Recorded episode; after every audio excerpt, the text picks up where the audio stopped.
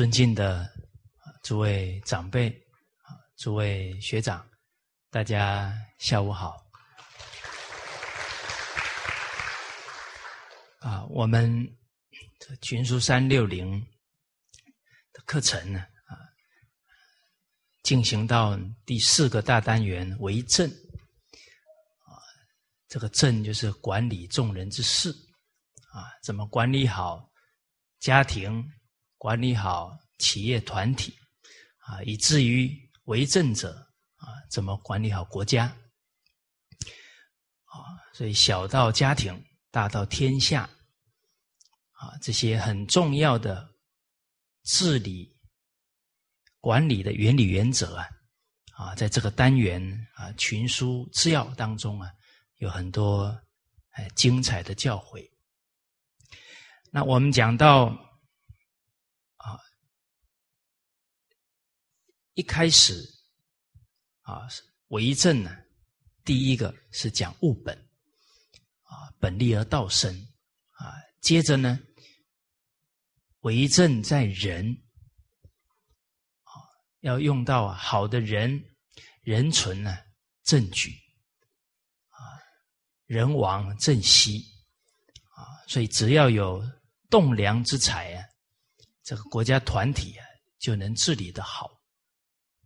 啊，所以首先呢，要知人，啊，知道啊，这是德才兼备之人，啊，知人，接着呢，要善任，啊，哎，把它用在呀哪一个岗位，最能发挥他的才能，哦，那比方，啊，在很多国家的制度当中。啊，光是部长啊，他可能有内政、有外交啊，有财政、有教育啊，有经济啊，种种不同的，甚至有交通啊，这些不同的部门啊，那就要用在呢啊，他专门的这一个领域啊，他才能够去发挥好。啊，所以了解他的才性啊，就能很好的啊放在他可以发挥的位置上。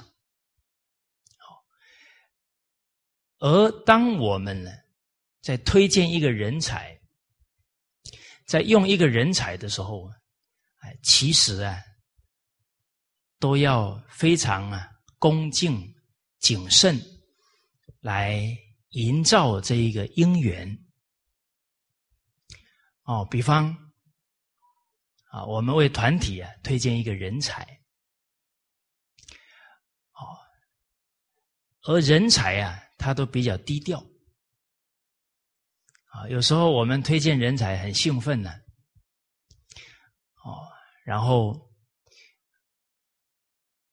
非常啊肯定称赞他，哦，那肯定称赞他，可能。有些人听了不舒服啊，而变成有嫉妒了啊，他都还没有到团体去发挥啊，我们的言语啊，已经造成有人对他嫉妒了啊。再来呢，他要做事情啊，必须要客观了解情况啊。假如啊，我们太赞叹他，他一下曝光了。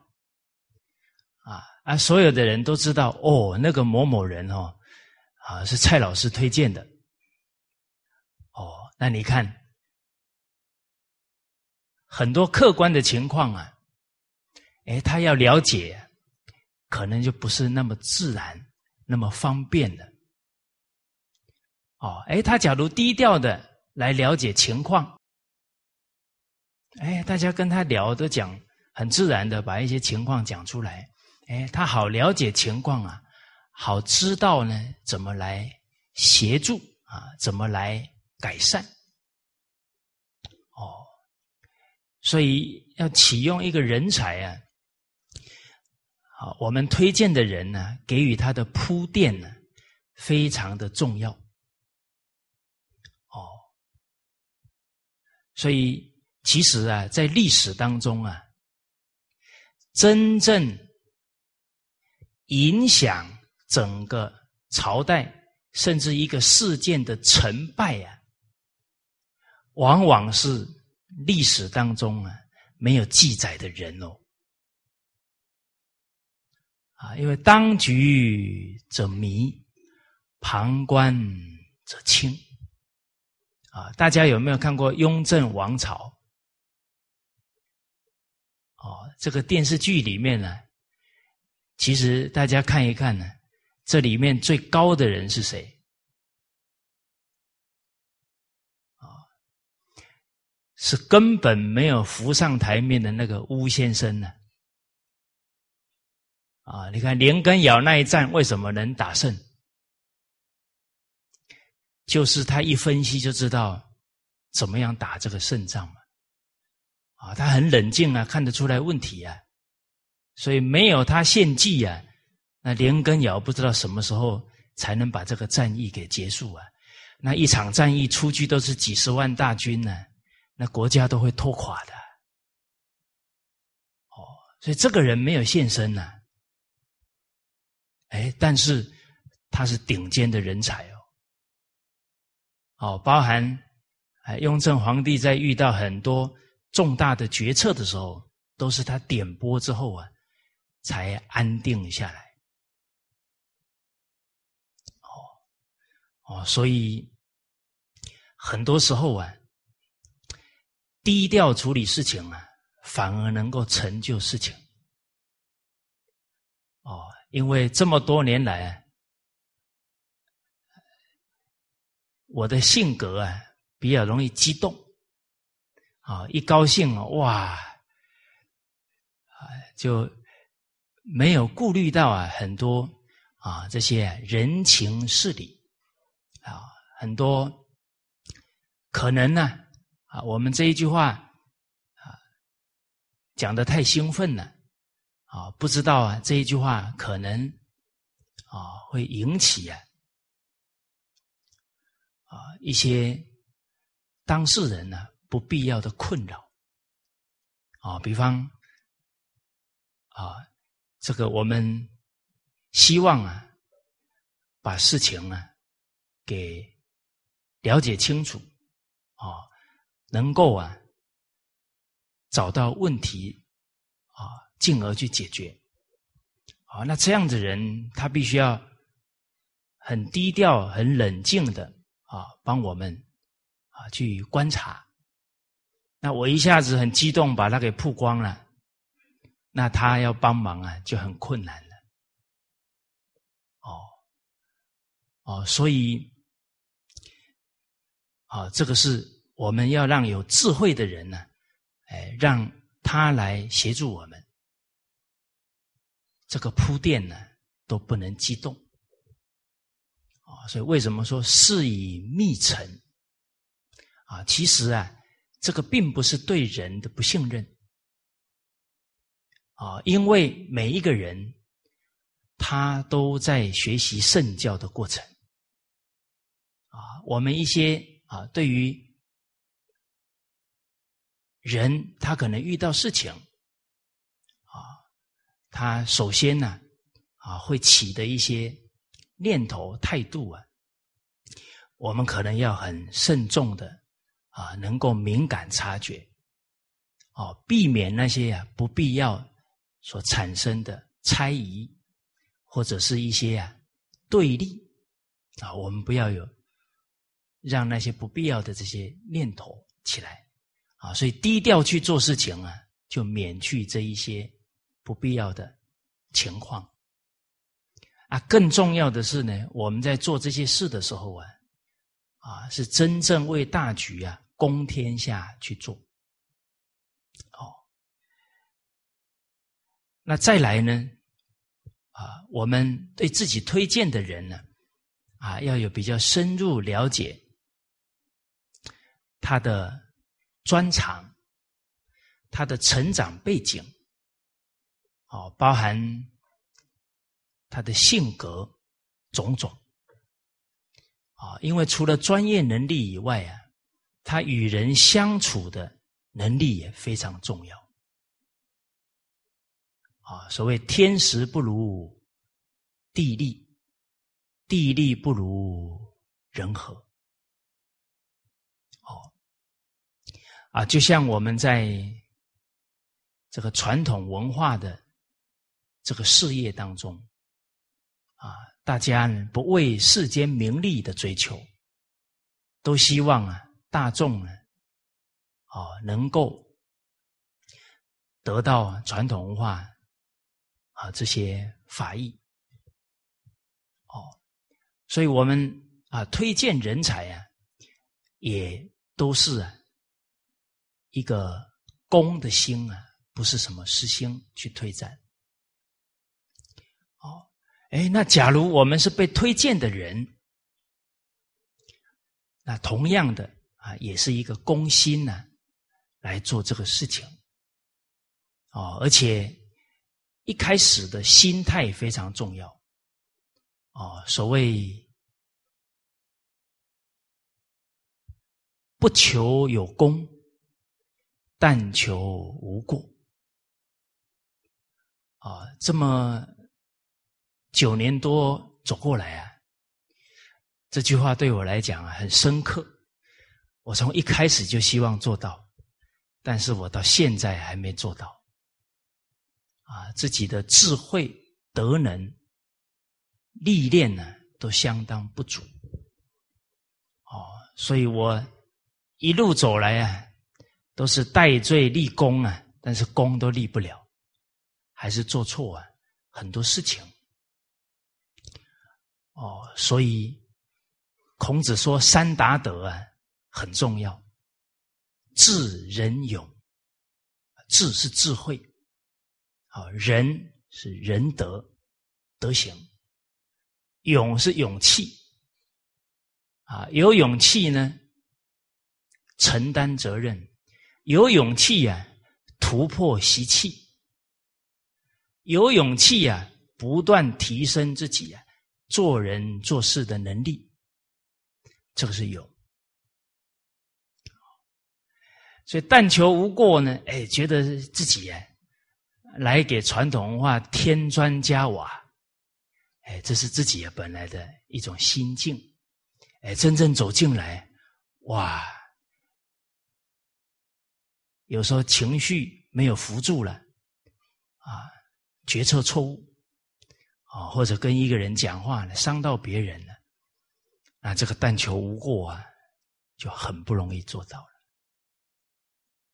啊，所以看起来好像。哎，我在帮师长啊，帮这个团体做事啊，但很可能呢，我是让这个团体哦，或者让师长担心了啊，造成很多的负担了，因为自己做事智慧跟圆融度不够哦，所以其实啊，要帮得上团体啊。帮得上他人，并不是一件很容易的事情啊！除非啊，我们时时啊，能够沉静谦和、真诚恭敬啊，谦退，然后和睦，呃，以团体啊的和谐啊，处处以大局为重这样的心态。不然我们情绪扶不住了，必然造成了流弊啊，后遗症会出现。哦，比方我们在家庭当中，啊，哪一个太太不希望帮助自己的丈夫呢？啊，都希望助夫成德啊，啊，有帮夫运呢这样的态度。但事实上，我们假如这个当太太的这个抱怨的心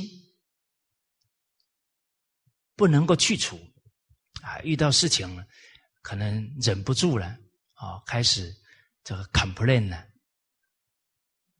那大家细细想想，我们在抱怨的时候啊，是在帮丈夫吗？不是哦，不止帮不了哦，啊，比方跟婆婆闹别扭了，那先生面对他整个家族的人事情况，包含他整个工作的人事情况，他的压力已经不轻了哦，啊，所以太太本来要来帮忙哦，祝福我。可是这么一抱怨呢，那先生得要还处理太太的情绪，又要再处理婆婆的情绪，甚至于这个太太一抱怨呢，还不是婆婆进来，连小姑都进来，啊，亲戚被点名的六七个，那这个丈夫要去协调所有这些人事关系，他每一天还承受着。许多人事还有工作经济的压力，所以事实上啊，在我们人生旅途当中啊，我们假如不能设身处地、感同身受啊，很难去理解对方。哪怕是最亲的夫妇，都不见得能体恤对方，进而去协助对方。哦，能体恤对方啊，我们的言语会让对方感觉呀受到体恤，啊，受到啊认同，啊，受到支持。无形当中啊，这个丈夫的压力啊就减一大半。可是，假如最亲的人反而不能理解他，然后还制造更多的人事上的问题呀，需要他去解决，那他相对的压力呀就会非常大了。哦，所以圣哲人呢有讲到。啊，虽然我们读圣贤书啊，都是读到呢，大学之道在明明德，在亲民，在止于至善。我们有目标，成就自己啊，进而呢，这个亲民是什么？是利益家人啊，延伸开来，利益家族，邻里乡党。利益社会，利益国家，更有机缘利益天下。啊，像我们师长老人家这么多国家的元首，向他请教治国之道，那他可以利益天下。哦，那我们有利益他人的心，但不能呢，这个心态变成我们觉得。我们可以帮得上别人的忙，哦，这个还要很冷静看，因为假如我们的性格不能调服，不能以和为贵，以大局为重，人事关系当中啊，我们的性格马上就容易起作用，啊，一发脾气了，啊，在众人面前讲一句气话了，后面要再来调整整个。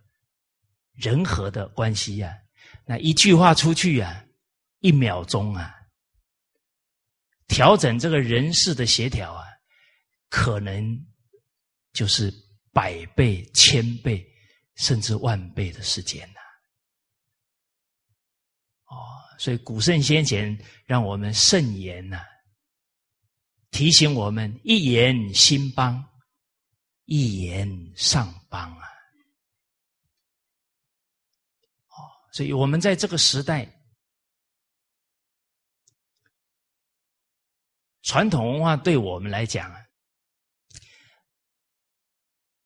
都是成大部分是成年以后才学啊，跟师长老人家不一样，他们从小扎根，啊，所以我们学了以后，确实啊有那一份承担，而我们德行的根基啊，都还不是很牢固。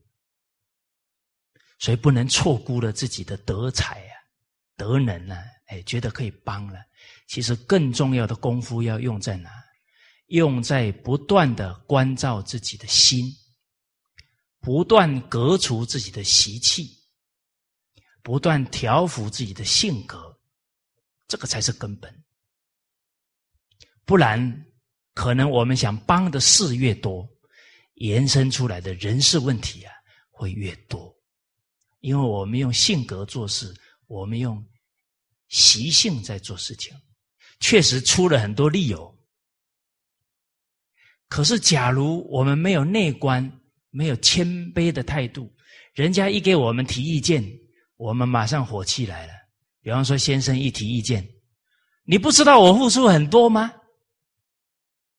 我我不是这个意思，我是给你提醒一下，我付出那么多了，你连肯定都没有，还给我批评，哇，麻烦了，讲不通。哎，这个叫。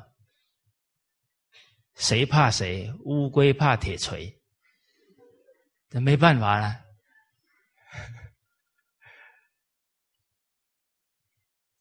哦，所以，假如我们的心态没有要道，没有要情，才有可能帮得上忙。要道，就是要别人行道。哦，哎。在家庭当中、团体当中，一看，哎，某某人怎么没有做好？啊，他都已经学多少年了，怎么还这样？啊，这个话，假如又出去讲给别人听，是非就来了。所以不能要道啊，行有不得，反求诸己啊！啊，别人对不对不是最重要，首先自己要做对啊。正己而不求于人，则无怨呐。我们现在没有正己，要看别人不对，啊，自己有怨，还还抱怨出去，啊，别人的怨又来，就不能要到。哦，不止不能要到啊，要宽恕别人的不足。先人不善，不是道德。他爷爷又没教，他父母又没教。怎么可以要求他嘞？啊，再来要情，要情就是啊，我们只要付出有留在心中，就会想对方要回报我。啊，付出越多，这个要情会越强。啊，突然有一天对方没有感感谢你的付出，还提出批评，马上这个火山就要爆发了。所有的旧账啊，全部都要翻出来啊，一样一样算了。啊，其实坦白讲，在这个时代啊，经营家庭不容易啊，经营一个事业，经营一个姻缘也不容易啊。为什么？第一个，自己自身的德能都不够啊，有压力呢。等要下很多功夫提升啊，再来自己福报不够啊，众生的福报也比较薄啊，很多因缘不容易啊。啊，福报为什么薄？福报跟心相感应啊，人越厚道，心量越大，这个时代这个家庭就有福报啊。人心量小的时候，那整个社会团体的福报就相对小啊。啊，福报小要做事，难度就高啊。哦，所以弘扬传统文化啊，像我们在大马啊，有这么多护法啊，社会大众支持啊，这太难得，太不容易了，要很珍惜这种因缘啊。很多因缘很不容易啊，但是要起变化，这个因缘要要继续维持，那都是要很多的人力、物力、财力才办得到，所以不容易保持啊，很容易啊，这个缘就不能成就了啊。所以《了凡四训》讲啊。善事常易败，善人常得报。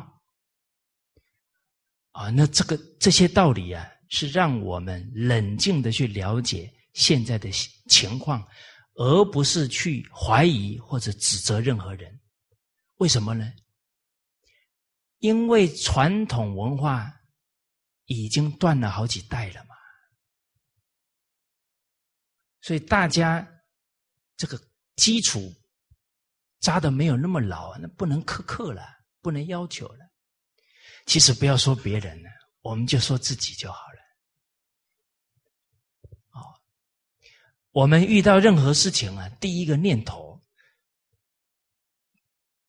是会。为对方想，还是为自己？比方今天走在路上，突然有一个人撞到你一下，你第一个念头是什么？干嘛撞我？第二个念头很痛呢。哎，第一个念头那是最准的嘛，就是我们最习惯起的念头吧。哦，假如突然有一个人撞过来。啊，是他撞你啊！你马上扶着他。哎呦，对不起，你有没有受伤？痛不痛？哇，那你修养很好。他突如其来给你啊，你不止没有不舒服，马上是先给他说对不起，有没有受伤？那就是修养。你这么反应啊，保证对方说：“哎，对不起，对不起，是我撞你的。”哦，你那种没有先想自己，都是想对方，你就感动他。啊，其实都可以在我们每一天每一个情境当中啊，看出自己的第一念。啊，比方在团体生活当中，啊，可能啊，我们做了一件事啊，别人误会了，啊，哎，这个某某人做哪一件事这样啊，哎，很不好呢，啊，那结结果说我很不好。啊，人家来提醒我了。哎，某某人说你做这个事，这样很不好嘞。我又不是那个意思，他怎么可以误会我呢？哦，你看哦，第一个念头就是要证明自己是对，就是受不得任的任何委屈，谁都不能误会我。那这一口气咽不下去了，那下一秒钟要去找那个人理论了。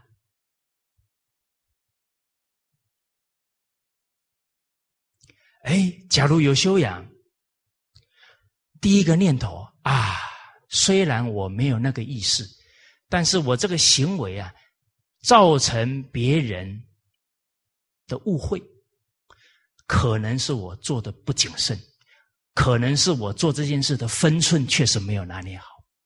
我虽然是善意的，但是已经造成别人的误解，是我做事不够慎重，而且这个分寸确实没有拿捏好。我可以修正，免得因为自己的行为造成别人的误会。那这个第一个哦，对自己来讲受益非常大，因为我们会越来越谨慎每一个言语跟行为。其实人每一天讲的话几百句呢，哦，没有借由别人这一些提醒。增加我们的这种警觉性啊，其实有时候言语失误了，自己不知道。哦，就第一个自己的受用，第二个受用是什么呢？当别人误会了，最后厘清，人家想他误会你，你不止没有不高兴，还反省调整自己。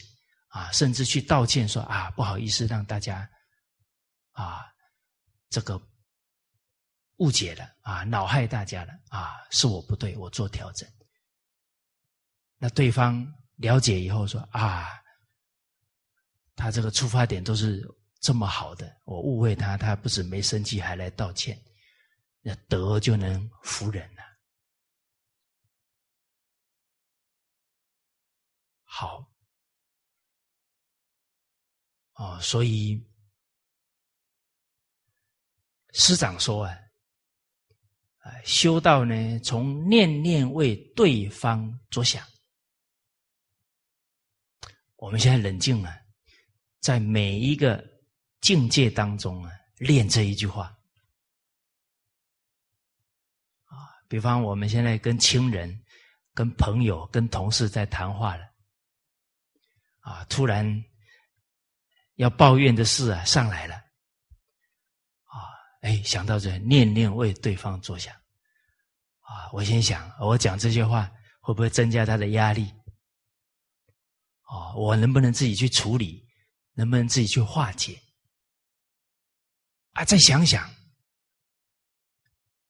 那他现在的处境如何？我能分担哪一些工作？呃，念念为对方着想。其实实实在在话，人呐，真的能扩宽心量啊，把那个怨呢化掉。自己的受用很大。假如这个怨化不掉，啊，又要批评，又要抱怨一场，其实只是又把自己的气啊，又调动了好长一段时间，甚至于抱怨完了，当天晚上又不好睡觉了。为什么？那不愉快又复习了一次嘛。哦，好，哦，所以知人。善任啊，在用人啊，这个都是啊，有很多学问呢，在其中。哦，啊，你包含还要用这个人，哎，能够呢，把他可贵的地方啊，讲给大众听。哦，让大众呢了解到，哦啊，他的过去啊，经历过那么多事，啊，的忍了很多的侮辱啊、委屈，我这个人很能为大局着想，啊，那大家啊对他呢升起一种信心，而不是一种嫉妒，哎，这个都是一种铺垫。哦啊，包含你事先做一些安排，让他好去发挥他的所长。哎，这个都很，这人情练达皆文章啊。好，好。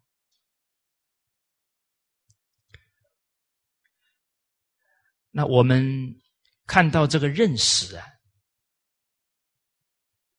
一百九十三句。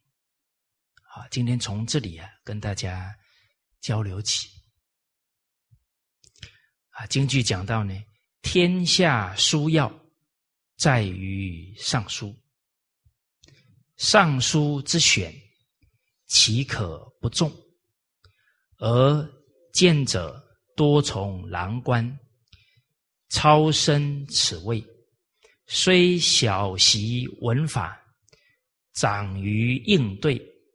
然察察小会，内无大能，以简长立周载，数有名者，虽进退书辞，时有不逮，然端心相公，奉旨周密。啊，这一段在《后汉书》当中提到。啊，天下最重要的职位啊，在于这个书要书就是非常重要啊，关键的啊那个位置是尚书，这个等于是部长级的干部所以尚书之选岂可不重啊？所以尚书的选拔怎么可以不？慎重呢？哦，比方一个内政部，那管理整个国家的内政呢，老百姓的生活啊，那用错的人，那影响的是千千万万的人民了。哦，哦，而一般呢，啊，这里叙述到呢，选选尚书的人选呢，往往比较多呢，多从郎官，这个郎官就是副部长的职位啊，再把他提升上来部长，啊，超升此位。而这个郎官呢，他虽小习文法，他很通晓啊这个部门的事务啊，包含很多的这些文书往来啊，啊，他都很清楚这些工作啊。有时候我们感觉呢，啊，比方啊。哎，我们下属啊，他配合一些工作啊，配合的很好，啊，我们安排他去工作啊，安用的也很顺，会产生一种欢喜感。哎，可能之后要推荐人呢，哎，会推荐这个跟我们配合的很好的人，那这个还是情感哦。哎，我跟他配合挺好啊。但是配合他可能适合辅助人工作，但是假如推荐的这个职位是领导者的职位，那可能要考虑他的才性，哎，他做事有没有魄力，他们有没有领导的特质跟魅力，哎，那每个人的才质不一样哦，哦，所以推荐不能是用情感去判断哦。而要很慎重啊，去评估才好。哦，所以这里提到的，他很熟悉这些工作啊，好像让他上来做了省事啊，啊，这些都他都都熟啊，啊，而且你看，长于应对啊，这个部门的工作他很熟悉啊，他去应对这些工作啊、人事状况啊，他也不。不陌生，然察察小会，内无大人。但毕竟啊，这个小会就是还是只是啊应对啊言语上的这些聪明口才，内无大能，就是大多没有办大事的承担，因为他当副部长啊。担当谁在担当？部长，到底他能不能扛大任？这个都要观察他的经历才行啊！他假如都是长期做副手，他也不见得能够办得了大事啊。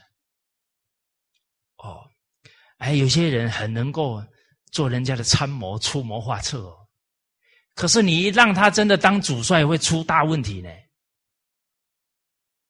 哦，我们看诸葛孔明已经够够谨慎的啦。他一个好朋友马谡啊，都长期给他做参谋啊，也一些意见也都很好啊。后来当了一一次的主要的军队主帅，几乎啊搞得全军覆没啊，伤亡惨重啊。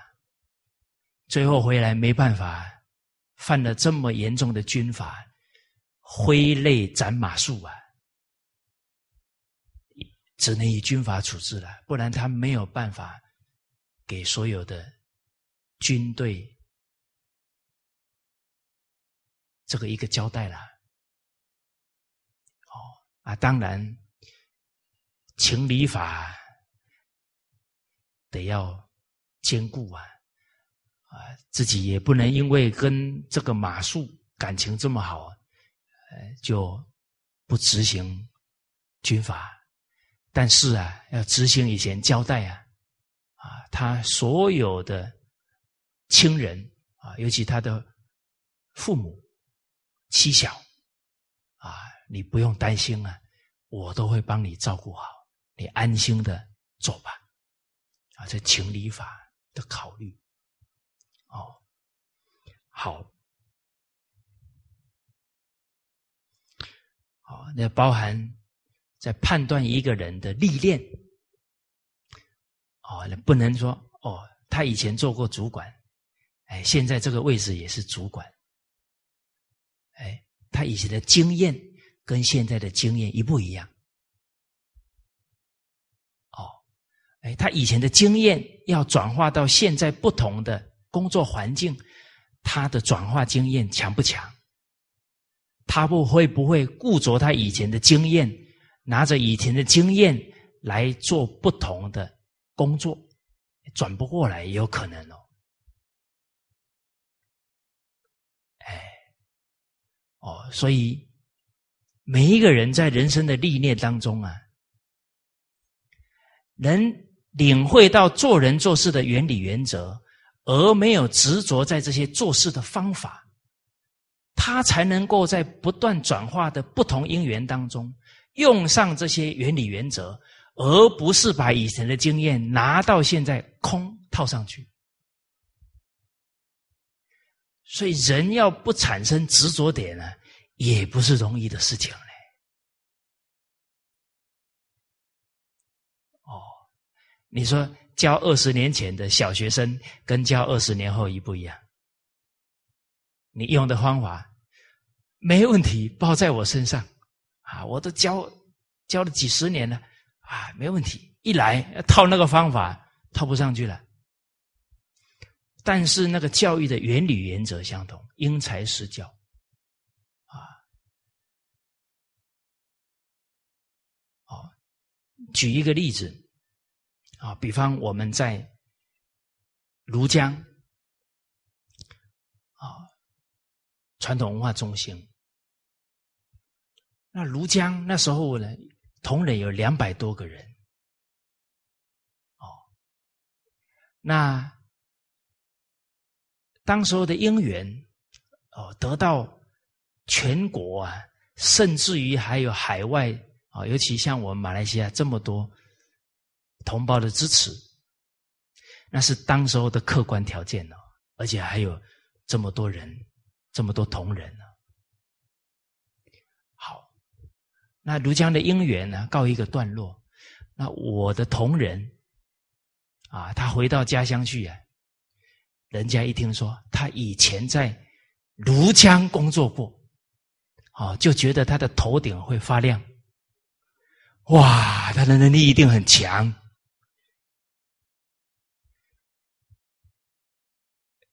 其实，在庐江两百多个人，每个人的工作都不一样啊。啊，有些人是在厨房，有些人是在房屋，每个人工作性质不同啊。哦，还不能一听说他庐江来了，就什么问题都请教他。哦，那同样的，我们的同仁要给予别人建议的时候，是吧？我们庐江是这样做的，我们庐江是那样做的。那庐江那些条件跟客观环境跟他故乡的一不一样？不一样啊！所以他给人家出那个建议啊，很可能跟那时候的因缘是不大能够实行的。哇！然后人家越做啊越觉得难过啊，行不通啊，那不是指导错了啊？但我们的同仁就变成把这个经验套在。他现在遇到的因缘上，那就产生执着点了，就不一定能因人因时因地啊，给人家最好的建议了。哦，那所以啊，我们的同仁给不对建议啊，根源都是我没有把他们带好。啊，当时候也没读群书治要，啊。那这些道理啊，自己领会又有限，啊，所以确实啊，真的是要谢罪于天下哦，啊，自己智慧经验很不足啊，啊，又不能把这一些很重要的观念啊，引导自己的团体，那很可能他们出去啊，也是好心要给人家建议啊，啊，反而不能建议很适当的方法。哦好，啊，所以人要在每一个经验当中啊，不产生执着点，这个也是要很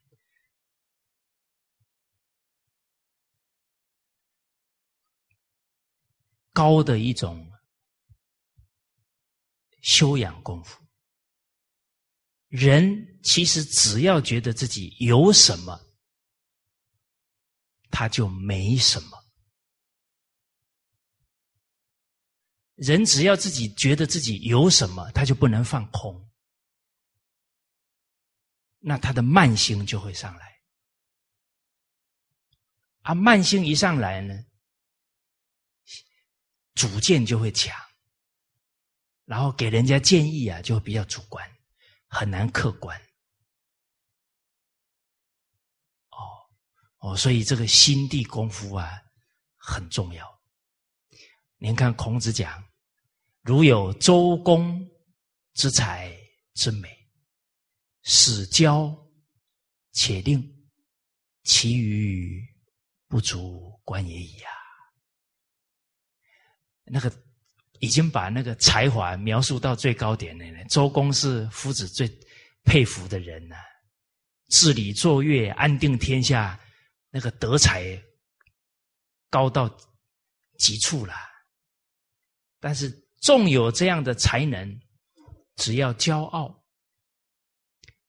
哦，这个吝啊，就是吝啬，啊，不愿意啊，把好的经验、好的智慧告诉别人，他有要跟别人比呀，他很怕别人抢了他的风头，嫉，他有嫉妒心。他就不愿意去啊，分享给别人，啊，骄骄傲傲慢。了，啊，又吝啬，给别人分享，那他再高的才华都不能用了。好，所以我们人生呢，纵有一些经验呢，其实在给别人建议的时候啊。都要很冷静啊，不能把事看清了。哦，这勿轻勿轻略。哎，没什么，那小事一件，包在我身上很简单。你要办一个活动，没什么问题。我以前几千人都办过了，几千人有几千人的思考方式哦。三十个人有三十个人的思考方式哦，哦，你包含哎配合的同仁来听课的人是什么样的缘分，你都不能以以前的经验思考，而要以客观的情况去分析。哎，所以假如我们已经觉得有什么了，哇，都都在自己固有的这些思考，突然了解到情况不是这样，都措手不及了，要再去。调整都来不及了，哦，所以其实给别人建议啊，应该都是要很冷静、客观，而且要战战兢兢，哦，不能轻率了，哦，哎，接着经文讲啊，以简长立周载，素有名者，这个简是拣选、挑选。因为尚书啊，他是影响全国，所以要找什么呢？要找第一个，他的胸怀啊，是时时想着人民、想着天下的人来做，是最适合的。其实培养人才啊，看得到的东西很好培养。看不到的东西不好培养，什么看得到？专业能力看得到啊，哎，口才可以训练呢。看不到什么？胸怀、气度，他的人格特质，这个看不到。哦，这些能力啊，表现出来看得到啊。所以，你一个副部长他当一个副手，他有没有胸怀天下的心？这个要看清楚。而去选一个州宰，就是一个省啊，在马来西亚叫州嘛，哈，马来西亚叫州啊，在呃大陆啊叫省，哦，一个省不得了啊，河南省超过一亿人呐，哦，哦，这个。上一次我们到周口，啊，他说我们周口生产的米可以让全中国的人呢吃半个月。哇，那生产的量吓死人！全中国人十几亿人，哦，啊，所以这个河南省呢是整个我们中国的米仓啊，啊，而你看他做一个省长啊。这千万人、上亿的人，他为这么多人着想啊，他那种历练不得了啊！而且他又什么？又享有盛名，老百姓非常感恩他，啊，非常怀念他。他真是爱民、恭敬人民。那这是做出来的嘞。啊，那些副部长都没有这些历练呢。你怎么知道他有没有那些能力呢？哦，哦，所以接着呢，啊，因为他有那种胸怀，还有真正呢治理过这么大一个地方的经验，他要再来负责全国性的事情啊，比较有把握。哦，所以虽进退殊迟，虽然呢。他可能在跟人的应对进退当中啊，反应不是那么快，啊，的口才啊、礼貌啊、礼节啊，没有做的这么到位，哦，时有不待啊，就有时候还会有一些疏漏啊，做的不是很到位的地方。然端心向公啊，但是啊。他一心一意啊，都为了公家的事、人民的事情，奉旨周密。啊，他办事啊，很冷静，很周详。哦，所以负责越高的位置啊，他要又有定力，他要啊处变故而不乱。泰山崩于前，面不改色啊！所以一般这样的人哦，他的体型啊都比较稳重啊。像我这么轻的，就一看就不像大官。哦，你看那个古代在画那些宰相，都是肚子最起码都要有一圈的。哦，你看他听到哎呀，十万火急啊，先喝杯茶，先喝杯茶。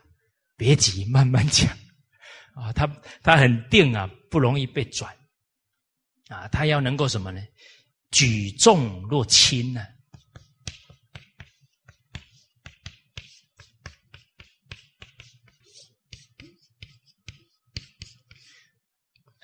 我们看晋朝时候啊，苻坚率八十万大军呢，要打晋朝啊，宰相谢安呢？大军压境啊，他还在那里下棋啊！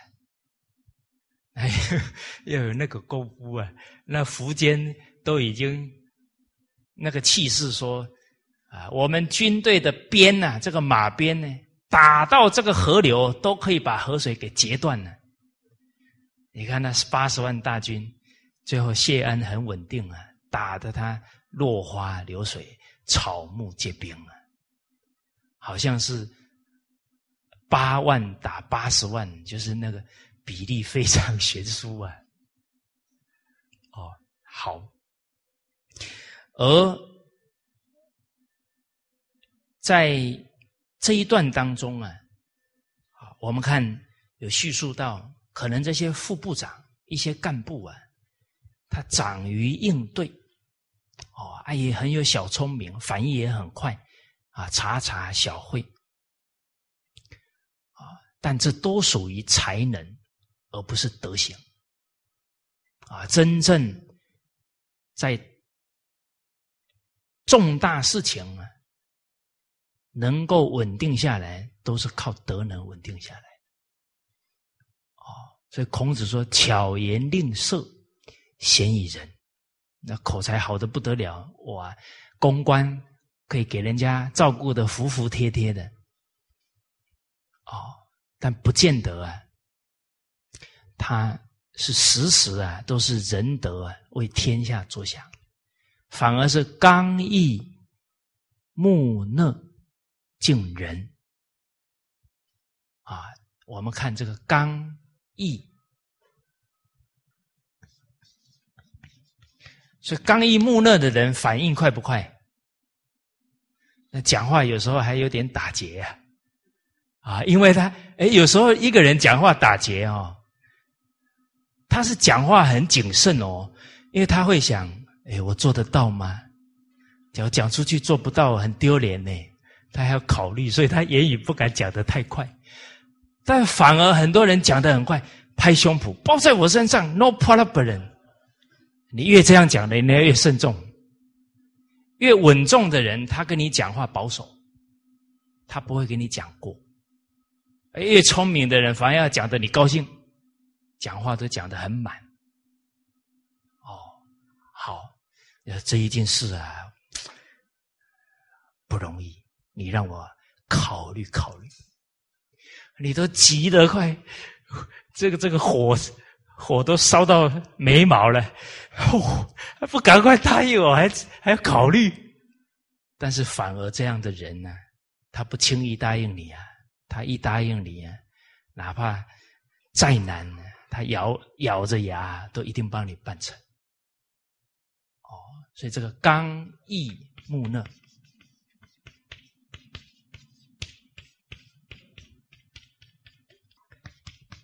近人。我们看刚者啊，不屈不退缩；义者果敢，该下决断的时候，哪怕要断自己的臂啊，没有丝毫怀疑。啊啊，这义啊，他为大局着想，很果断。啊，而这个刚毅啊，其实就跟反的呢。啊，木讷的人不巧言，刚毅的人呢不吝啬。啊，这吝啬就是都是用言语啊，用自己的这个表情啊，哈，去好像去讨好说服别人。但是有德的人呢，他是在内在下功夫。哦，所以他是。有这个特质，而且木讷，他的言语谨慎，啊，不会啊耍小聪明、夸大。哎，现在人从小没有这个传统文化的根基啊，有时候真的，他讲话呢，我们不知道时虚有多少啊，啊，得还要很冷静判这个话能听几成。哦，这听其言呢，还得观其行啊！啊，我们不是不信任对方，而是要很冷静判断清楚。你说，哎，可是听了人家的话还不信人家，不是怀疑别人吗？有没有道理？听了别人的话，没有去判断，是没有人生阅历的。听了别人的话去判断，并不怀疑他有明德本善呐，但是他有没有言行一致？他有没有一些习气的染着？那你得客观去判断呐，这样才有分辨是非善恶的能力呀。所以信任别人有明德，跟清楚他的状况，这是不冲突的。所以有时候我们现在很多理哈，好像相信这一句话啊，啊，另外这一句好像就就不对了。哦，你比方，哦，我们自己啊，不要面对主管啊、同仁在问，哎，某某事情啊，现在情况怎么样？啊，啊，你都交给我了，还问我那么多，你都不信任我。哎，我们有没有时候被人家问的有点不耐烦？啊，你不信任我是吧？你不知道经典里面讲用人不疑吗？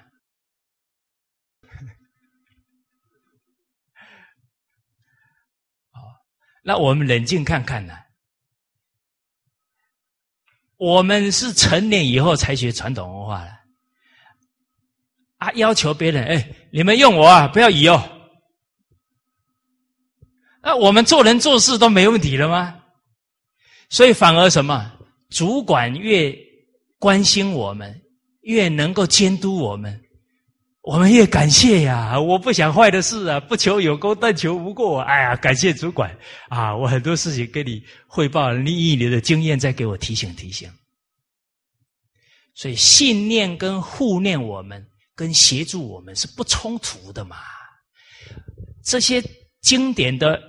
教诲是圆融的，它并不是对立跟不协调的。哦，好，那我们就看呢。其实现在刚一木讷都不容易啊，木讷，我们现在要求别人的哈，我们自己做不做得到？我们自己已经讲出去的，哎，我怎样都可以，没问题。可是我们真正的修养有没有真的达到我们自己在别人面前讲的这种态度呢？我们自己是不是言行一致啊？哦，哦，好。哦，包含其实我们在讲别人的时候，我们要马上反观。比方说，我说这个人傲慢，那我自己有没有傲慢？比方说，我们在说这个人脾气很大，我们自己脾气大不大？哎，木讷的人哦，自己脾气大，不会去批评别人脾气大，他会很不好意思，赶紧先调自己的脾气。这个是厚道木讷的人很自然的一个处事态度，他会觉得很丢脸啊，自己都做不好，不好去讲别人这一点了。好，而这刚毅二字不容易哦，刚刚强不退缩。请问现在我们面临要扛责任，面临很多纷杂的情况。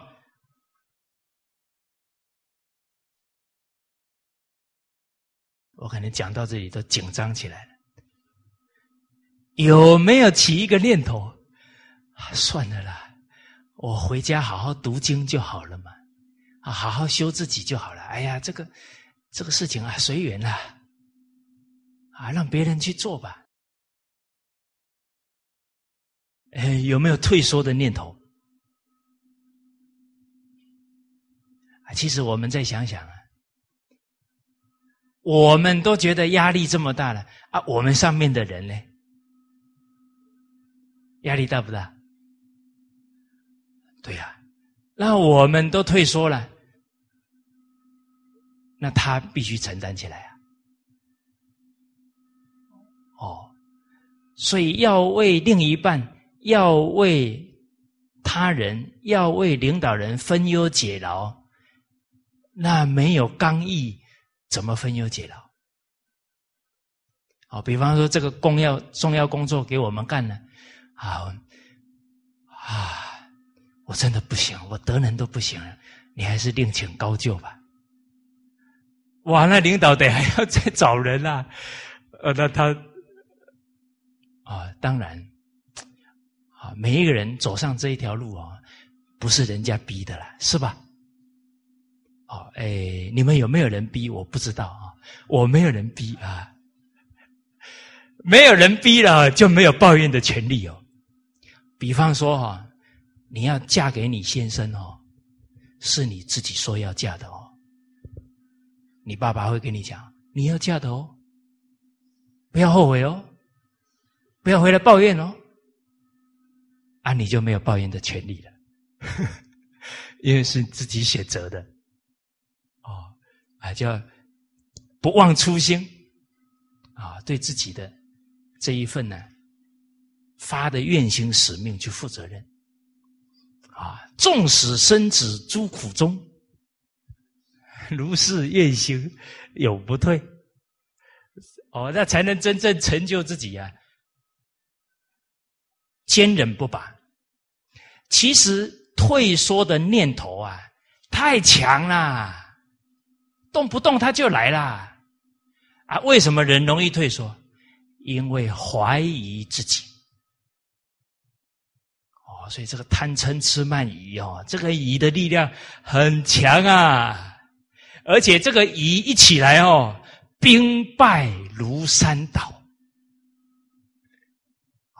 你境界再难，你只要自己有信心啊，千军万马，你都你都能勇往直前的。可是人这个退缩的念头一起来啊，小猫两三只都把我们吓死了。哦，好。啊，那这个意果敢啊，该下决策的时候啊，啊，只要冷静分析清楚了，可以攻天下啊，为大众的利益，哪怕得到毁谤，得到很多人的不理解，也不会挂碍，也不会迟疑，啊，赶快啊去做。好哦，所以夫子讲刚毅木讷近人，就接近人了。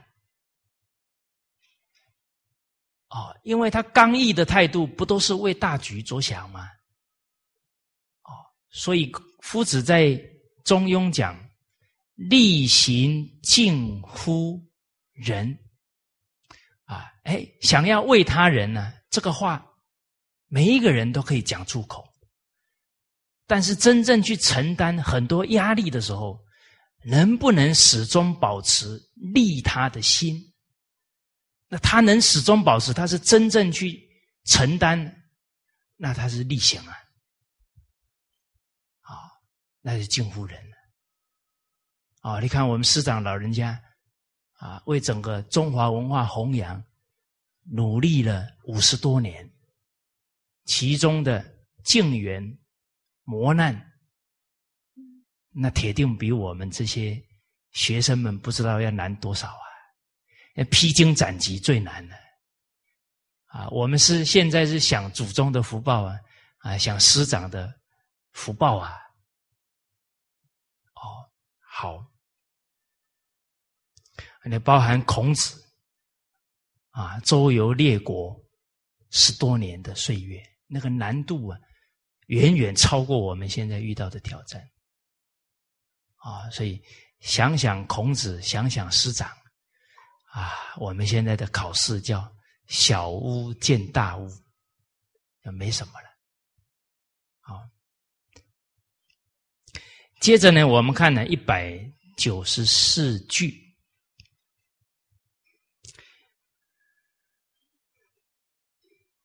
好，我们一起啊把这个经文念一下。以言取人，人视其言；以行取人，人结其行。是言无庸，节行有成。好，这里又讲到了一个，你在用人。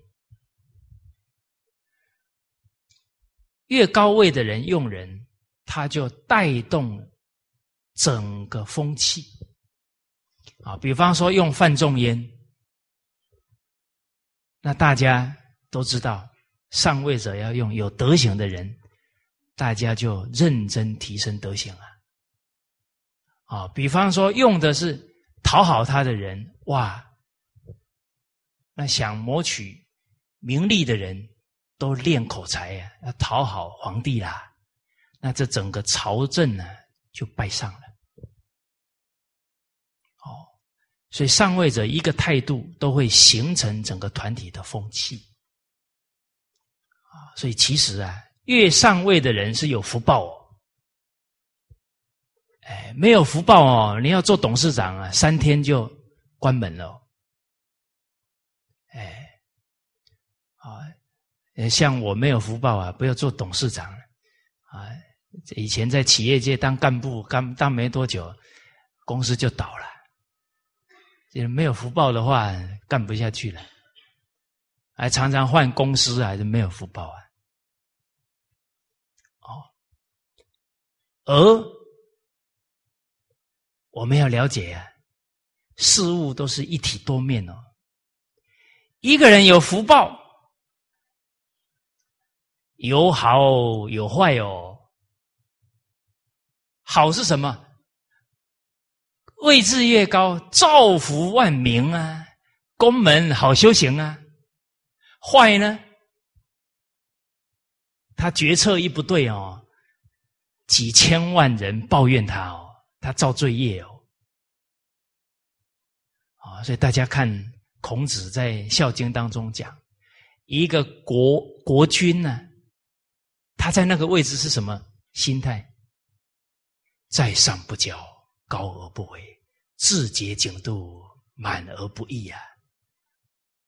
高而不为，所以长守贵也；满而不溢，所以长守富也。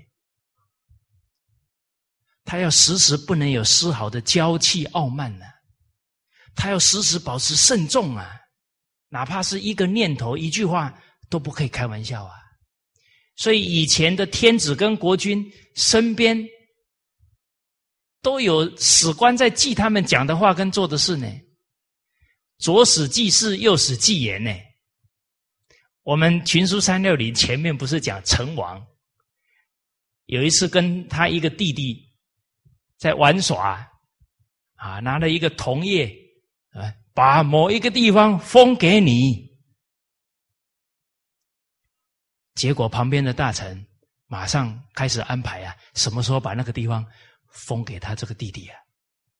成王说：“我跟他玩的呢。”这大臣讲：“君子无戏言呐。”所以越高位越要《孝经》讲的战战兢兢，如临深渊，如履薄冰。啊，假如一个人处在高位，然后很高兴，哈哈，我今天终于做领导了，啊，今天终于啊做董事长了，啊，做总经理了。他这个心态啊，铁定出事啊！因为一个人当领导啊，会高兴啊，就是有权力欲望了。他非常引咎于别人听他的话，很享受啊。那就是一种欲望啊！喜欢别人听他的话的人哦，人家给他建议不容易接受，你们都要听我的。啊，我们之前讲到的魏文侯有一天心情不错，啊，当国君当的心花怒放，很高兴，啊，他在那里哼呐，啊，我当国君最高兴的事情就是所有的人都听我的，不要有其他意见。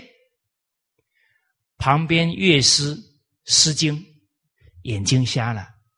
看他在那里唱那一句啊，突然抱着那个琴啊，啊，抱着古琴啊，往他的方向冲撞过去。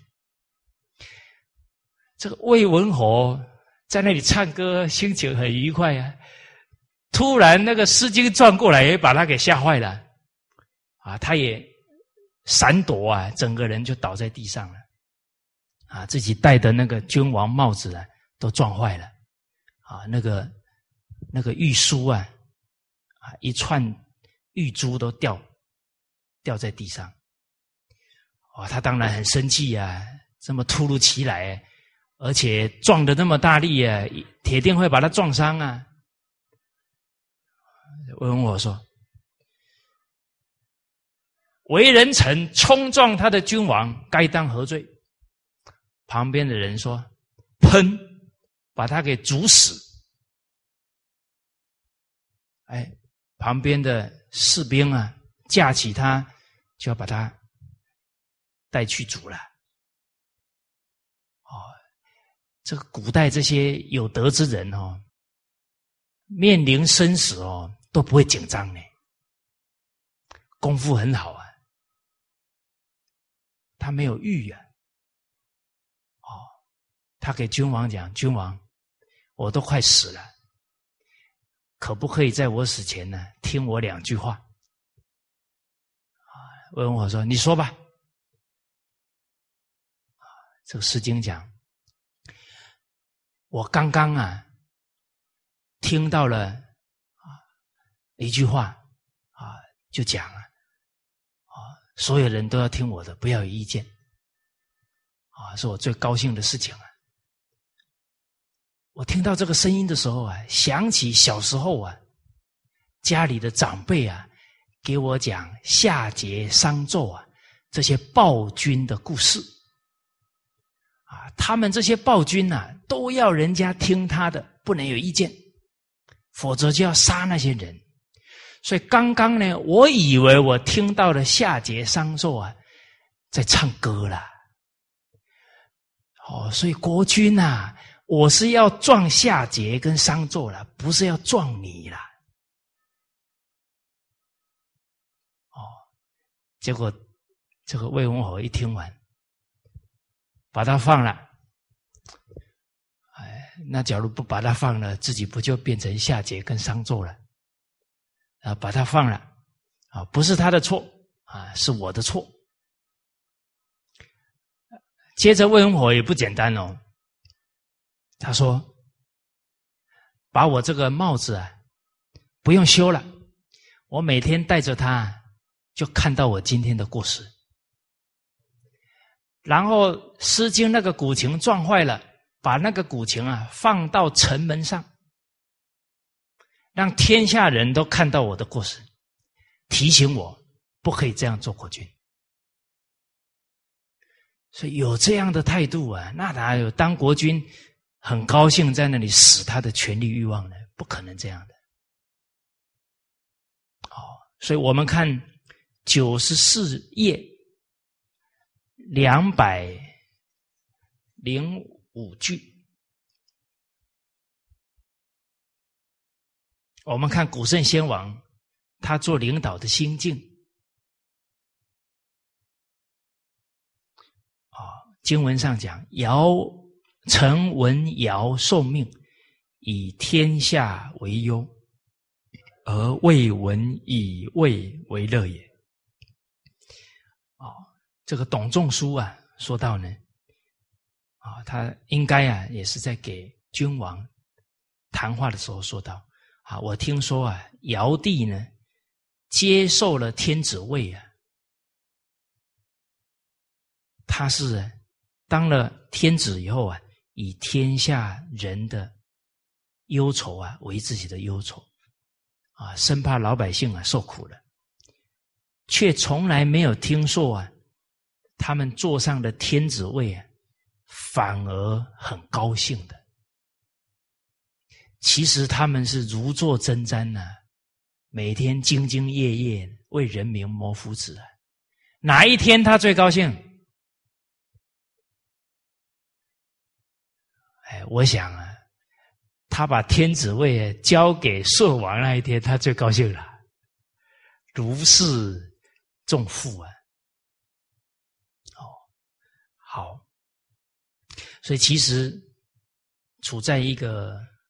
领导的位置啊，代表的是一个团体，代表的可能是整个我们的公司，代表的很可能是传统文化的形象，啊，所以更要啊慎重做好这个领导的工作，啊，因为我们做法不对了，很可能让人家感觉，哎呀，这个学传统文化的怎么都是这样做事情，哦，所以慎重啊，人人弘道，非道弘人。好，我们弘扬文化，不是台上讲的好，而是我们承担这个工作的人啊，一言一行啊，跟经典符合，这个才有可能红传圣教。哦，比方我自己在台上讲，看起来好像在红红传啊，在宣扬传统文化。那只是一时的像而已啊！哦，比方啊，我给大家讲啊，处事待人接物啊，要常常保持微笑，啊，面上面上无嗔，供养具。啊，每一次要出门前要先照镜子，啊，看镜子呢，啊，被自己吓一跳啊，就先不要出门，调整一下心情，不要出去吓到人。哦哎，我讲完了，哎，突然有一位朋友，啊，来听课的大众，啊，哎，刚好哪一天在路上遇到我，哦，我的怒发冲冠的样子，啊，突然被他看到了，他马上吓到要去让人家收经了，啊，那那我不是没有。宣传传统文化还造成流弊问题，啊，我们一言行不一致啊，就障碍别人的信心了。哦，所以弘扬文化哪有说讲讲就能够弘扬？啊，所以老祖宗留了一句话提醒我们：盖棺论定，啊，行百里路都有可能办九十。啊，所以先天下之忧而忧，后天下之乐而乐，啊，这不敢掉以轻心的。哦，好，啊，所以从历史当中啊，就提醒我们。上位者的一个态度造成的负面影响，还有正面影响是非常立即的。好，比方唐太宗接受了劝谏，把满朝正直的官员那种进谏的态度啊，全部换起来了。他们了解到国君是真正有涵养。真正为天下的人，他们没有任何顾忌了。哦，那他一言一个态度就兴邦了。隋文帝这个隋朝啊，三十多年就灭亡了，跟隋文帝有关。他是开国的人，结果到了第二代皇帝就完了，就隋炀帝就完蛋了。隋文帝在一开始的时候啊，做的不错。可是后面就因为他喜欢听好听的话，最后就偏离的越来越厉害，到最后人伦冲突，啊，都被自己的儿子给陷害了。那因为他又听信谗言，把自己本来的太子都废掉了。哦，所以这个隋文帝啊。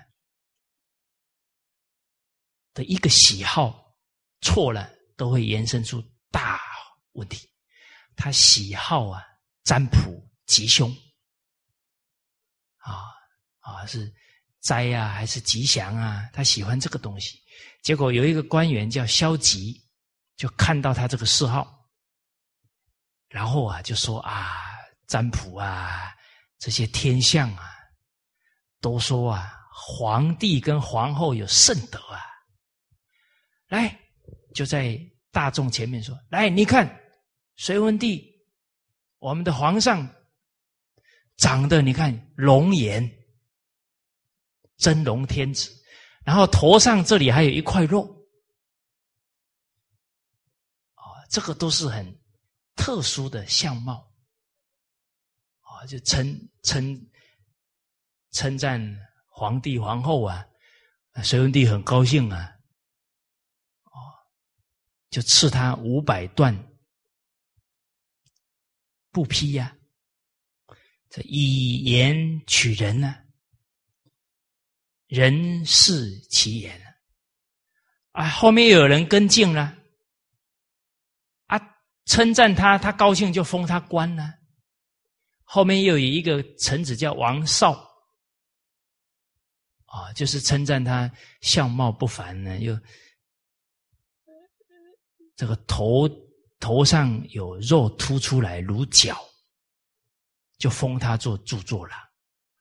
然后他做著作郎，就去收集所谓的天下的吉祥的一些瑞象，收集多少呢？三十卷之多，三十卷就是三十万字了。就这三十万字，通通在歌颂隋文帝了。隋文帝也还把它编成一本书，然后他还带头读。这本书叫《黄水灵感志》啊，这个王少读了几天，读了十几天才读完。那隋文帝不就越来越自视甚高了？哦，呃，最后这个隋朝很快就灭亡了。所以不能因为听话呢，取这个人才。这个是隋朝的势力啊，另外呢，还有一个势力啊，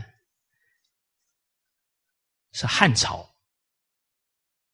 哦，这个汉朝有一个臣子啊，叫张世之，他有一天呢，陪汉文帝去看虎圈，啊，应该是养虎啊，养一些动物的地方，哦。结果去了之后啊，问这个官员啊，就是官职是上林卫的这个官员啊，有关这个禽兽部的内容啊，就登记这一些禽兽啊，还有一些事情。结果呢，文帝啊一问这个上林卫啊，他都有点答不上来。很紧张啊，看一看呢，答不上来。结果呢，这个虎圈里面有一个小官呢，这个官位叫射夫，他就站出来啊，从旁呢带这个上林尉回答禽兽部里面呢的这些事情啊，回答的非常仔细，应对自如。哦，希望啊，皇上看到他的才能。结果啊，一文帝听了以后啊，很欢喜啊，因为本来问了十几次，这个上林卫都不能回答，一看到这个人应对这么流畅啊，就对那个张世之讲：当官的就应该是这样啊，能够应答如流啊。结果回去之后啊，他就要下诏呢，拜这个刚刚那个小官设夫啊。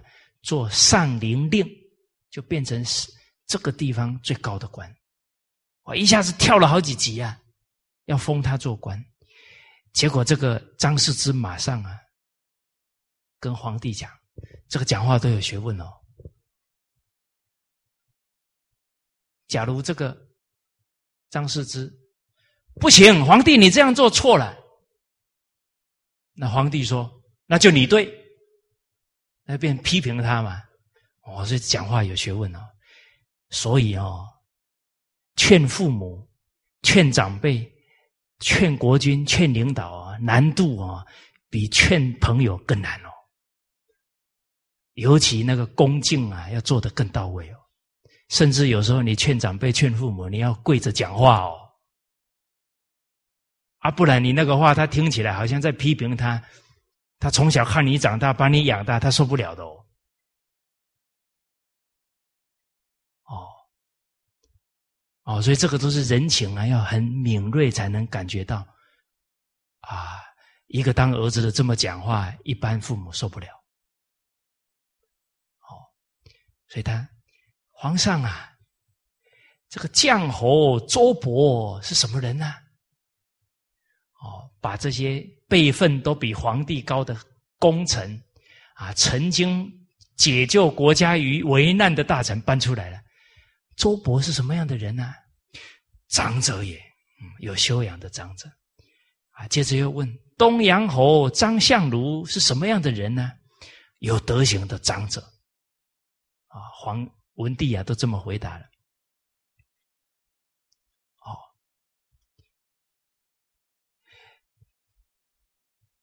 结果啊，张师之接着讲了，这两位大臣呢，都这么有功业跟德行啊，可是他们两个人哦，在朝廷当中议事的时候啊。都曾经讲不出话来呢，口才啊，有时候不怎么样呢。可是他们却建立了这么多工业，哦，所以不能呢，哦，赏了这个社夫这么高的官职，那不是让天下人通通。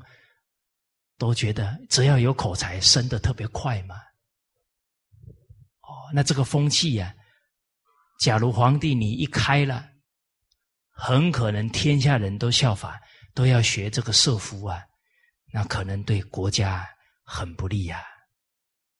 哦，所以你是皇帝啊，你的一个动作呢，就好像一个声音马上就有回应，哦，不得不慎重。啊，皇帝说：“嗯，讲的很对，哦，那就打消了这个念头。哦，好，所以这个，哎，以言取人呢，啊，就人事其言；但是以行取人呢，人杰其行。